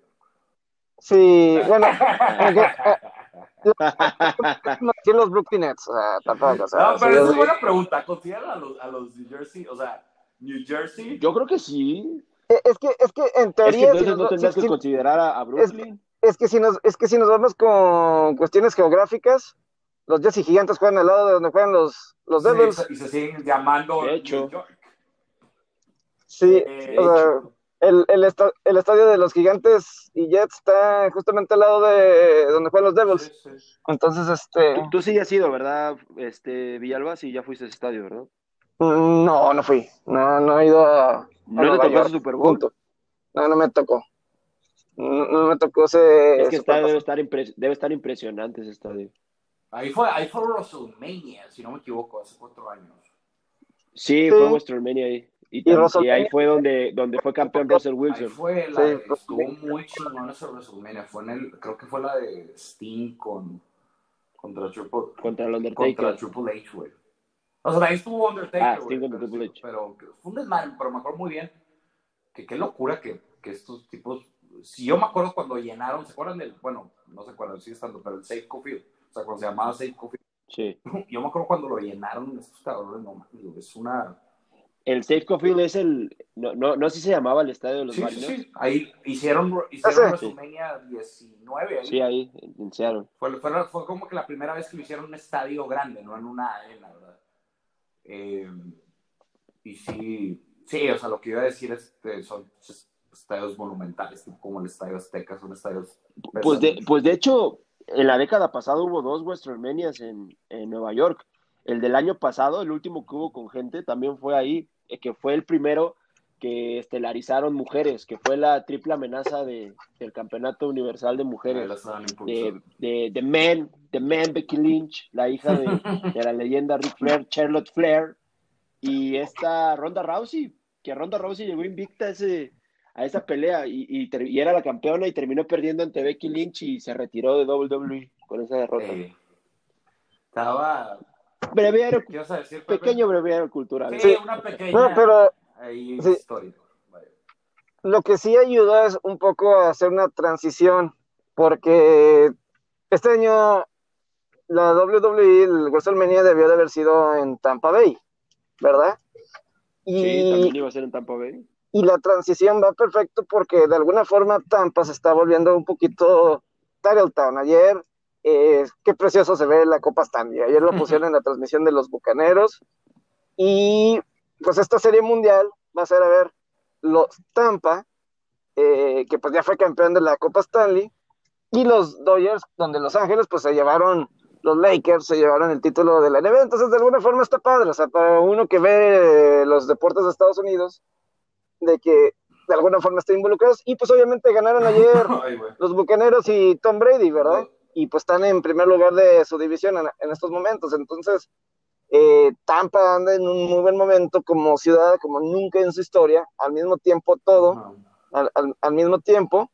Y pues ahora sí, con esto de Tampa casi se convierte en Yankees 2004, pero yo ponía esta pregunta en redes y unos me contestaron mal, que a lo mejor en un futuro el que un equipo con, que abiertamente baja nóminas y que no, no invierte mucho en agentes libres, etcétera, qué tan bueno es para el beisbolista, más que nada. Yo creo que eso es, o sea, sí, porque los últimos años la agencia libre en el béisbol ha estado, no ha estado buena, por excepción de algunos cuantos, de los Mike Trouts, Gary Cole, o así, que son recompensados realmente pero, por ejemplo, Marcelo Osuna lo que batalló para realmente encontrar a alguien, ¿no? Este, Increíble que ese tipo, y más con lo que demostró en esta postemporada, no lo tomara nadie. Entonces, a eso me refiero, o sea, y con este momento de cómo está la cuestión de la economía y de lo, y de lo que se viene, ahí es donde uno sí se pone a... Para el futuro, ¿no? Para el beisbolista eh, los, dueños van a buscar ahorrarse cualquier cosa, eh, cualquier, todo el tipo de centavo lo máximo que se pueda. Y mínimo en este 2021 se pueden aprovechar antes de que se llegue las negociaciones de cuando se acabe el contrato colectivo. Es lo único que es excelente historia la de Tampa, pero a lo mejor para el beisbolista, para el futuro, no puede, puede que no sea lo principal, porque hasta los Dodgers, Robert, han bajado su nómina, ¿no? En los últimos años. Sí, y es que va, va, por ahí. Eh, recordemos que el gerente general de los Dodgers, Andrew Friedman, viene de Tampa Bay. Él perteneció a ese grupo de, dirigentes que meta Tampa Bay hace 12 años a la Serie Mundial en el 2008. Eh, e, exactamente. Él, ellos, es que te digo algo, yo creo que lo que hace Andrew Friedman y lo que hacen los, los Rays, que se quedó como una filosofía de, organizacional, yo creo que es el Moneyball bien aplicado. Muchas veces no, no es el que lo, no, el que lo inventa, es el que mejor lo aplica, sino el que hace el ajuste correcto. Y ahora, él, Andrew Friedman, al llegar a los Dodgers, su primera, lo primero que le, que le deja de encargo Magic Johnson fue deshazte de esos contratos basura, limpia la, la nómina y vamos a, vamos a meterle al, al, este, al Farm System, al Minor League System. Y, Dodgers por, por, por, muchos años, antes de, de, estos San Diego, eh, White Sox, de estos equipos que tienen ahora mejores farm system, y, mejores pero no por mucho, eh, Dodgers, vean este core de, jugadores de Dodgers, y todos han llegado vía draft picks, Cody Bellinger, Corey Seager, Gonsolin, Dustin May, Will Smith, Edwin Ríos, y me podría ir muchos más. Y, han, y solamente han gastado, en, 2016, que fue el primer año de, de Friedman, en, esa agencia libre post, esa eliminación en serie de campeonato contra Cops, se decidieron pagarle a dos piezas que sí han sido fundamentales tras los años, que fue Justin Turner y, y Kelly Jansen. De ahí en fuera, lo que han conseguido ha sido vía trade, pero recordemos que consiguen vía trade a Yu Darvish, pero lo dejan ir. Consiguen vía trade a Machado, pero lo dejan ir no gastaron el dinero ahí. El, único contrato grande que han dado esta gerencia de Dodgers en, esta que es su quinta temporada al mando ha sido el de Mookie Betts. Y bueno, si quieren considerar grande la extensión de dos años más de Kershaw, de ganar, de ganando 30 y feria de millones, pero no han, no han despilfarrado dinero. Mucha gente los criticó. ¿Por qué no le pagaron a Harper? ¿Por qué no fueron por Harper? ¿Por qué no fueron por Cole? ¿Por qué no fueron por Darvish? ¿Por qué no fueron por Machado? Y van el resultado. han hecho un muy buen trabajo. Son los dos mejores equipos de las grandes ligas y las dos mejores gerencias de las grandes ligas para mí, las que se van a enfrentar a la Mundial. Cada quien con diferentes recursos, pero utilizados a su máximo potencial para acercarse al objetivo que es ganar una serie mundial. chequen esto, el, el, el, el payroll prorrateado para esta temporada, estimado, de los Rays fue de 28.3 millones. O sea, eso es el aproximado de lo que les costó su, plantilla de jugadores este año a los Rays. Sí. Dodgers solamente en, en, en, prorated salaries, o sea, en salarios prorrateados, entre Clayton Kershaw, Mookie Betts, Justin Turner y Kenny Jansen está pagando 32.3 millones. No, sí, no, no cabe duda, pero el, me quedé pensando con, con el tema de lo que dijiste de Tampa Bay del Moneyball.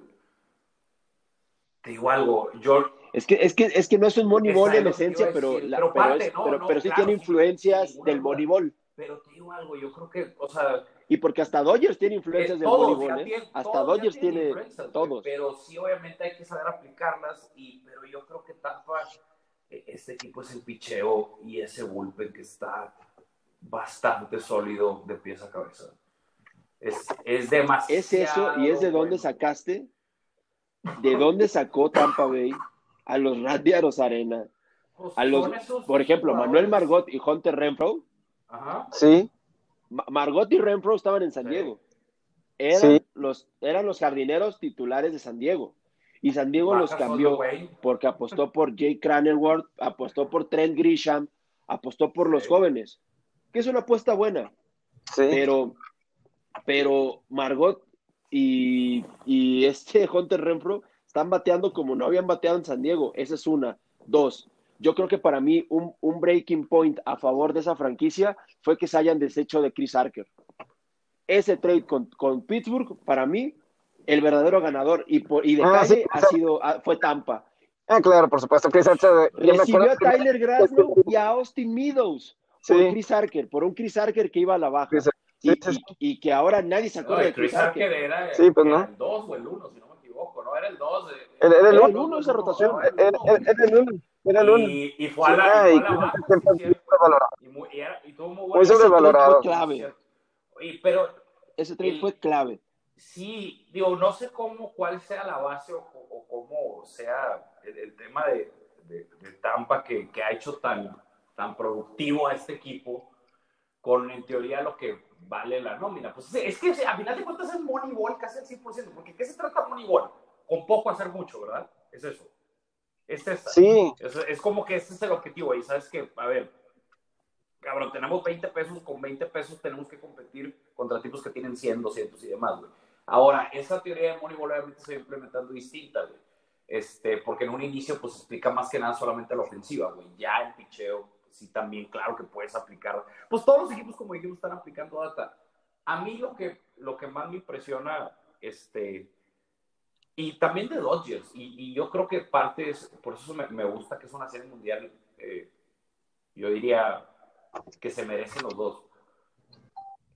Son proyectos muy consistentes, más allá que si tienen anillos, que si no tienen anillos la consistencia de los proyectos es, muy importante y vemos que muchos, muchas franquicias, precisamente por eso no se hacen franquicias, porque terminan ese proceso o, este, o no deciden ajustar en momentos indicados, yo qué sé. Pero, ¿es bueno o es malo, volviendo a tu, pregunta, Pepe? Suena raro, pero yo creo que es ambas. Este, y probablemente la respuesta la vamos a tener ya sea en el off-season. Sí, yo, creo que, y a lo mejor es un tema, digo, Robert se salió, creo que vamos a hacer una pequeña pausa y, no sé si creo que no, no se puede conectar. Este, para volverlo a incluir, vamos a, cortar y, y, seguimos, porque creo que ese es un tema que aplique para lo que estamos viviendo así en general en la sociedad. Que ahorita, hacer menos con más. Exacto. Que ya eso, se volvió, eso, algo cliché, pero es algo eh, yo diría básico. Este, es que sí, como dijiste, fíjate, en, cualquier, en cualquier profesión, la verdad. Eso es así, hasta nosotros. O sea, yo te digo ahorita, ahorita, ahorita, estamos haciendo un podcast a través de una aplicación que te cuesta cero pesos, este, se llama Anchor, eh, y el rendimiento no es del todo mal, pero ya estás en el inicio de un proceso y te estás adaptando a una situación y como quieras estás generando el producto que al final de cuentas el producto pues es el podcast, ¿verdad? Este, un ejemplo chico, ¿verdad? Claro. Eh, y, y sí, pero ahorita le damos ya que a ver si este Robert Robert, Robert sí. Vamos a vamos a hacer una eh, hacer un pequeño cortecito y, y continuamos con la plática.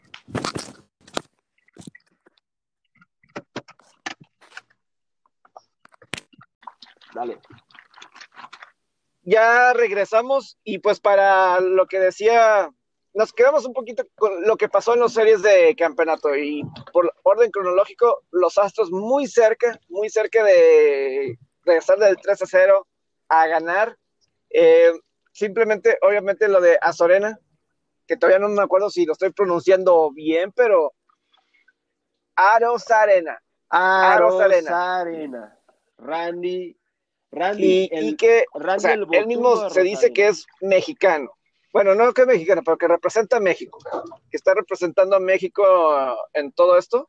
Está muy buena la historia de Aros Arena, está para realmente platicarlo a fondo. Muy buena.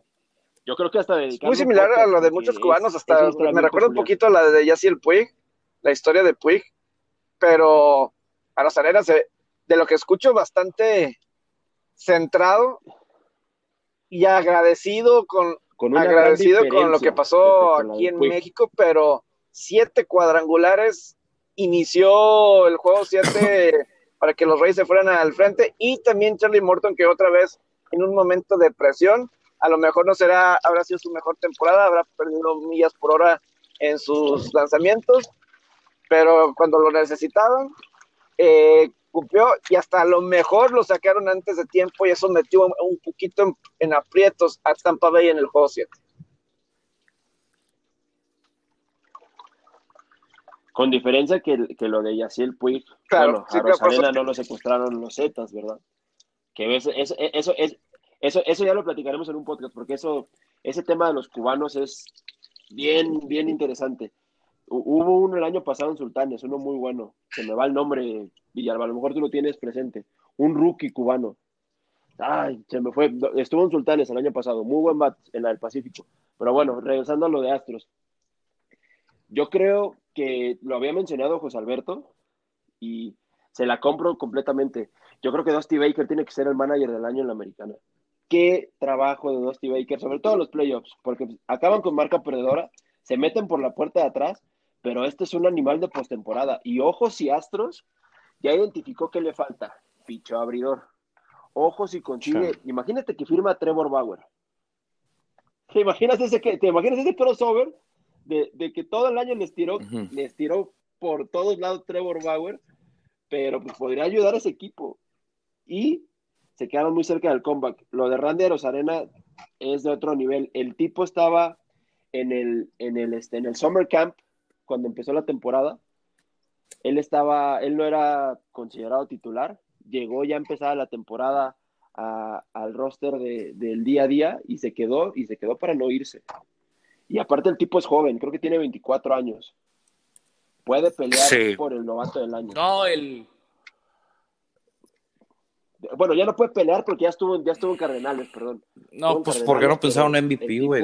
Va a ser Aquí, un muy buen de, postemporada. Digo, Sí, depende, sí, fue el- ¿verdad? Cómo, De hecho, cómo sale. Yo creo que va a estar. Es que está, estamos viendo. Va a ser el uno de los mejores staffs de. Probablemente es el mejor staff de picheo si te vas, si cuentas bullpen de toda la liga.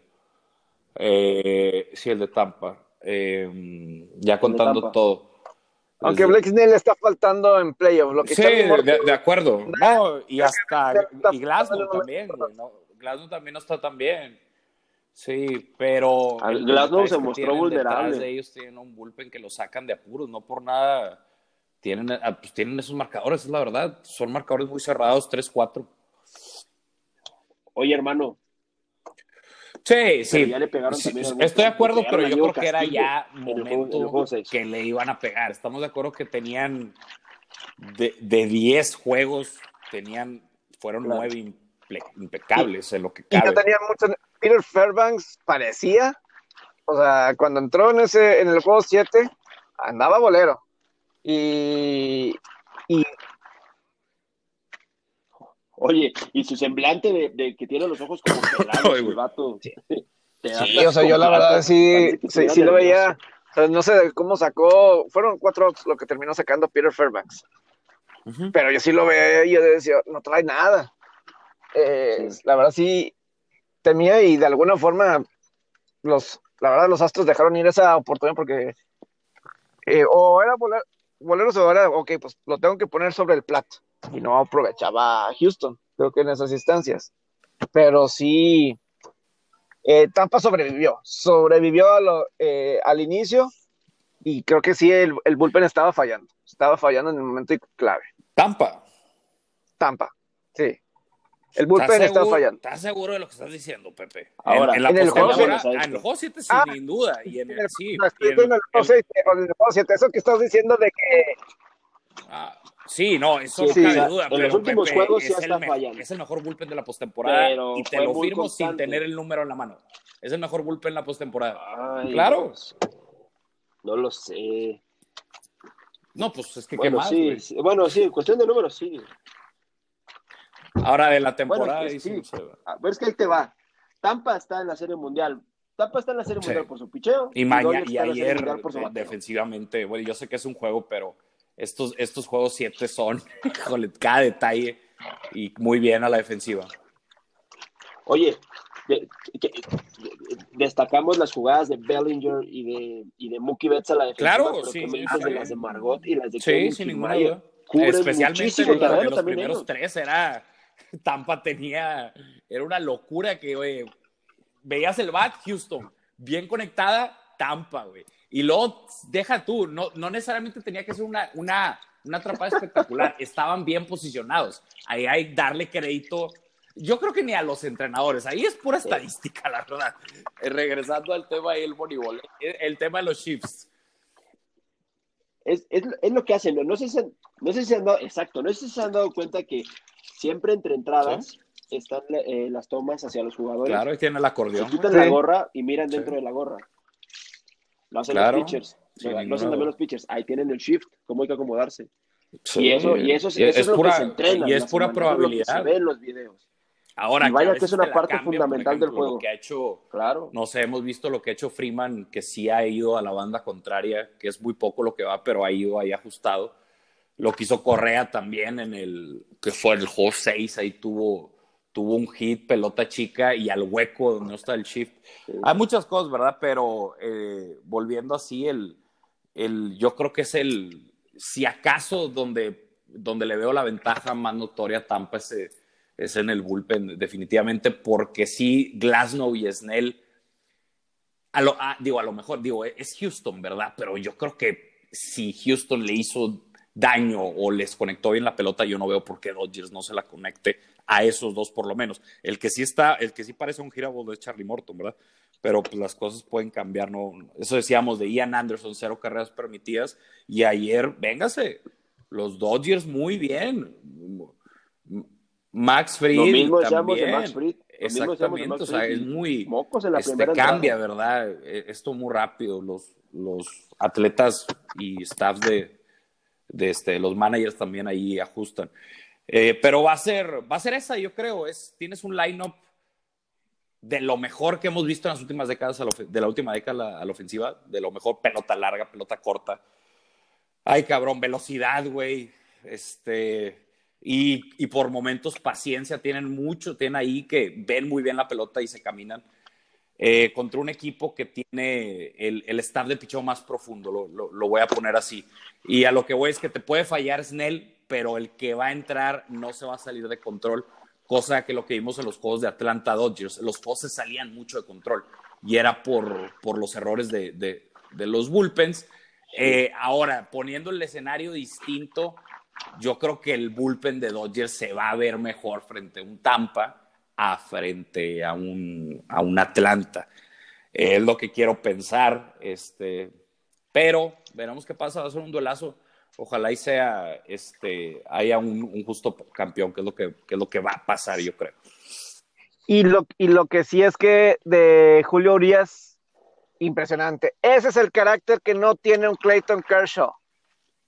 Desafortunadamente. El, o sea, sí, sin duda. No, lo, po lo podían Oye, usar, güey. Y te, te imaginas esto, Roberts, te imaginas sin esto. ningún problema pudo haber dicho, es más, hasta estaba la posibilidad muy de, oye, se viene Kershaw, ¿no? Sí. Y luego ya lo vimos en el claro. dugout.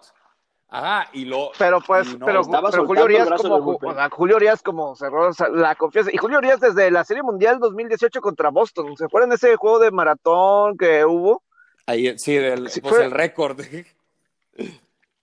Él, él, fue el que cargó con entre, eh, los entre él y Maeda, O sea, Urias es, es, pesados. Urias es pero, de playoff y lo ha demostrado. Y ayer cuando entró, hasta me sorprendió que no fuera el pitcher abridor a, ayer. Hasta me sorprendió, me sorprendió que fuera Por May. la estrategia. A lo mejor la... Y lo, pero... y lo, hizo y lo hizo muy bien. Y de hecho, y de hecho lo hizo perfecto. Quedó un poco eh, creo que no permitió hit en No, me es más, Urias, para mí, para mí, Urias tuvo sí. que haber sido el MVP bueno, de esa serie bueno, sí. ganó tres juegos de esa serie. Claro. Urias, Urias está cuatro ganados. Sí, lo de Corey Seager fue algo brutal. Pero oye, eh, Pepe, Urias va 4-0 esta postemporada. Cuatro ganados, cero perdidos. Y en los partidos sí, no, es que como perdidos. relevo, como abridor, de hecho. Es brutal lo de Urias. Y Urias tiene 20, y estamos olvidando lo mejor de todo. Urias, Urias tiene 24 años apenas. Mira. No, no tiene 20, no, no tiene 24, tiene 19, creo que sí tiene 24, 24 o 23 años, por ahí debe de andar. Pero el tipo aún le quedan, le quedan sus, sus todavía le quedan sí, no, pero y, fue muy regular. la verdad, es que la verdad todos los pitchers fueron regulares en toda la temporada de Dodgers. Era, era por, por, por eso es un equipo tan tan imbatible y valuado tan caro en, este, en los mercados, porque es un equipo muy completo, exactamente. el picheo este, y el relevo, pues fueron ahí momentos, pero la verdad fue Jansen lo que, lo que más se veía irregular. Entonces, tienes un equipo muy completo, entonces por algo es muy difícil de batir. Claro que no imposible, nada que ver. Hay más intangibles que suceden en una serie. Ya lo vimos Atlanta lo que hizo. Este, estuvo a nada de arrebatarle ahí el, eh, el título divisional a Dodgers. Que eh, me gustaría pero ahorita están hablando del cambio. Yo creo que Dave Roberts lo, hizo como, como lo debió de hacer y no, y no me estoy basando solo en, solo en el resultado. Yo creo que la movida que hizo de May, Gonzalo y Nurias fue gran parte de que estos Dodgers se posicionaran para ganar. Yo entiendo las jugadas defensivas también, pero yo creo que se la tienes que dar. Por fin le dan una. ¿quién más? Él tomó la decisión. Mira, ¿sabes qué, güey? Que Kershaw no, ni madre. Vamos con May, vamos con Gonzalo y vamos con Urias. Va. Y ayer vi muy Porque, pues, es que, ¿qué dices, güey? Dave Roberts, pero ayer, ayer mi Moroco Topo. Oh, Moroco Topo. Fue, fue él, fue, la, fue una muy buena toma de decisión. Palomita para él, en todos los aspectos. Porque el, el hecho de traer a Blake Trajo a Blake Trainer cuando Gonzolin ya estaba don y Blake Trainer sacó la chamba. Yo creo que el game changer del juego de Dodgers fue, fue la jugada que hace Justin Turner en doble play, home, tercero. Ahora, no, ahora, para mí, bueno, para mí en la serie hay otra jugada clave. Eh, que, eh, sí, o sea, eh, del, las jugadas defensivas, de la del juego 5 de Mookie Betts, cuando estaba el juego 2 a 0, y que logra atrapar la pelota antes de que cayera al suelo, eso fue tan importante porque si el que Osuna hubiera anotado es 3 a 0. Si no, si no la atrapa ahí y todavía hubiera quedado un out. Y estaba todo el momentum al lado de, Atlanta. Y luego Mookie Betts, obviamente, ese home run que robó en el juego 7. O sea, Corey Seager inició el, comeback con esos cuadrangulares en el 5, en el 6, etcétera. Él lo inició. Pero esos momentos en la defensiva, en el juego 5 y juego 7, como dice la de Turner, que no corrieron bien las bases. Obviamente, de Osuna fue un error de correr las bases en, ese, en esa jugada, de no, de no pisar la base o quedarte la base. Una de las dos. Y, quizá en el doble play también fue un mal corrido de bases porque probablemente ahí son esas situaciones de, de, base que eh, el momento estaba del lado de Atlanta y esas situaciones te cambia el momentum de lo que iniciamos el podcast con momentum, ¿no? El feeling, sobre todo del juego 5, que estaba todo ahorita a favor, estaba todo a favor de, Atlanta en ese momento. Estaba todo, acababas de ganar el juego 4, el juego 5, el 4, perdón, y ese juego 5 lo empiezas ganando, lo empiezas dominando, y la jugada de Mookie Betts y te sacan en el plato. Más bien, ni siquiera en el plato. Eh, no pisaste, no pisaste home, no, eh, tercera base, perdón. Entonces, eso es la cuestión realmente con, con esto, con, lo que le dio la vuelta a la serie. Y ya cerró Julio Urias con broche de oro.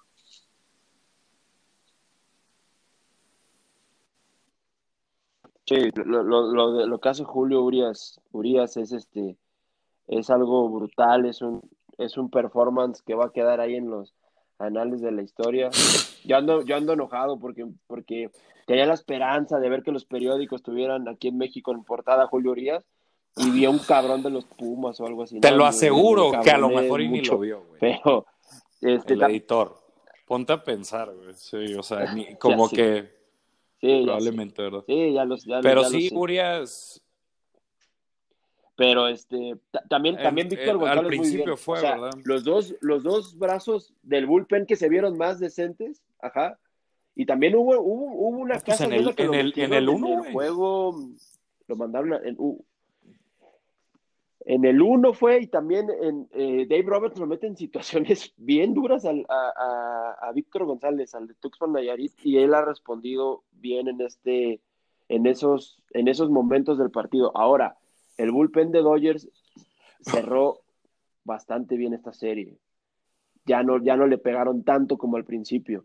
Y yo sí veo un poquito, un nivel arriba al bateo. Eh, claro, sin ninguna duda. No, Robert, el, el de... Sí, claro el de Atlanta está a nivel de dos. esas dos, por eso era un duelazo. Sí, claro, digo, ahí tienes obviamente Yankees, pero son esos dos y Yankees, claro. yo, yo, yo un ojo con Atlanta. Le, le falta. el abridor, güey. El abridor se, le, se le lesionó. Una pieza le falta, sí, un, un, un, as de picheo. Pero ahí se puede, ahí se puede hacer este. Se puede hacer ya una, una Esto... rivalidad clásica en, el, en, el, en la nacional. Puede entre ser. Dos, claro, y quizás San Diego no, también. Si, si claro, Atlanta claro que lo hubiera no existe, pero lo que hizo Atlanta fue un muy buen trabajo. O sea, estamos hablando que uh -huh. con lesiones en picheo no sé, no, ya, ya, ya, van por el ya buen son, camino. Ya, ya están, eh, van a estar en los próximos años y dado las circunstancias de las lesiones de los abridores, eh, no pudieron, bueno, no sabemos qué hubiera pasado, ¿verdad? Pero tuvieron que pasar más adversidad y llevaron un juego 7 a este equipo de Los Ángeles que pieza por pieza probablemente es de los más completos que hemos visto en los últimos 10 años. Probablemente. Sí. Y entonces este, sí, sí, sí es, es, es, mucho mérito lo, lo, que hizo Atlanta. El, ahora, es que sí es el tema de, de Tampa ahí, es otro matchup totalmente distinto. Yo lo quiero, yo creo que a lo mejor iba a ser como un Tampa Yankees, sin embargo, el picheo de Yankees dejó mucho que desear. Y, y el picheo de Dodgers lo veo más sólido que al de Yankees, pero pues, se puede asimilar con eso por el firepower que tiene Yankees y que tiene Dodgers. ¿verdad? Pero bueno, yo creo que mañana ya le damos a la previa realmente de, de la Serie Mundial, de lo que se, se, espera. Empieza ya, ya el martes. Y pues bueno, nada más así como un dato informativo, Doc Emrick, el narrador de muchos años de NBC y de Copa Stanley, desde, incluso desde sus tiempos de, de Fox, ¿no? Del 95 al 99, anunció su retiro. Su última final pues fue así, desde casa. Así lo narró la final de la Copa Stanley de este 2020. Sí. Entonces, queda para la Serie Mundial la, la ciudad de LeBron James contra la nueva casa de Tom Brady. se, se, contra la ciudad de Tom Brady le escribió a LeBron James felicitándolo por su cuarto campeonato con ese famoso meme de cuatro que se volvió ya parte de la historia de Brady. Ahora me gustaría que hicieran una apuesta entre ellos para este serie mundial, a ver si alguien se anima de, de, los dos, aunque creo que sí LeBron la tiene para ganar en esta ocasión. Pero bueno, Robert, José Alberto. Dale, un saludo a los arriba al chico. Sí, dejamos para mañana nuestras predicciones y nuestra previa de stats, apuesta, de apuestas, de todo para la serie mundial. No se pierdan el episodio de mañana y que sea Robert. una gran semana para todos. Hecho. A disfrutar, Robert, a, a hoy disfrutar gana el double Monday Andy Dalton. Saludos. Esperemos, saludos.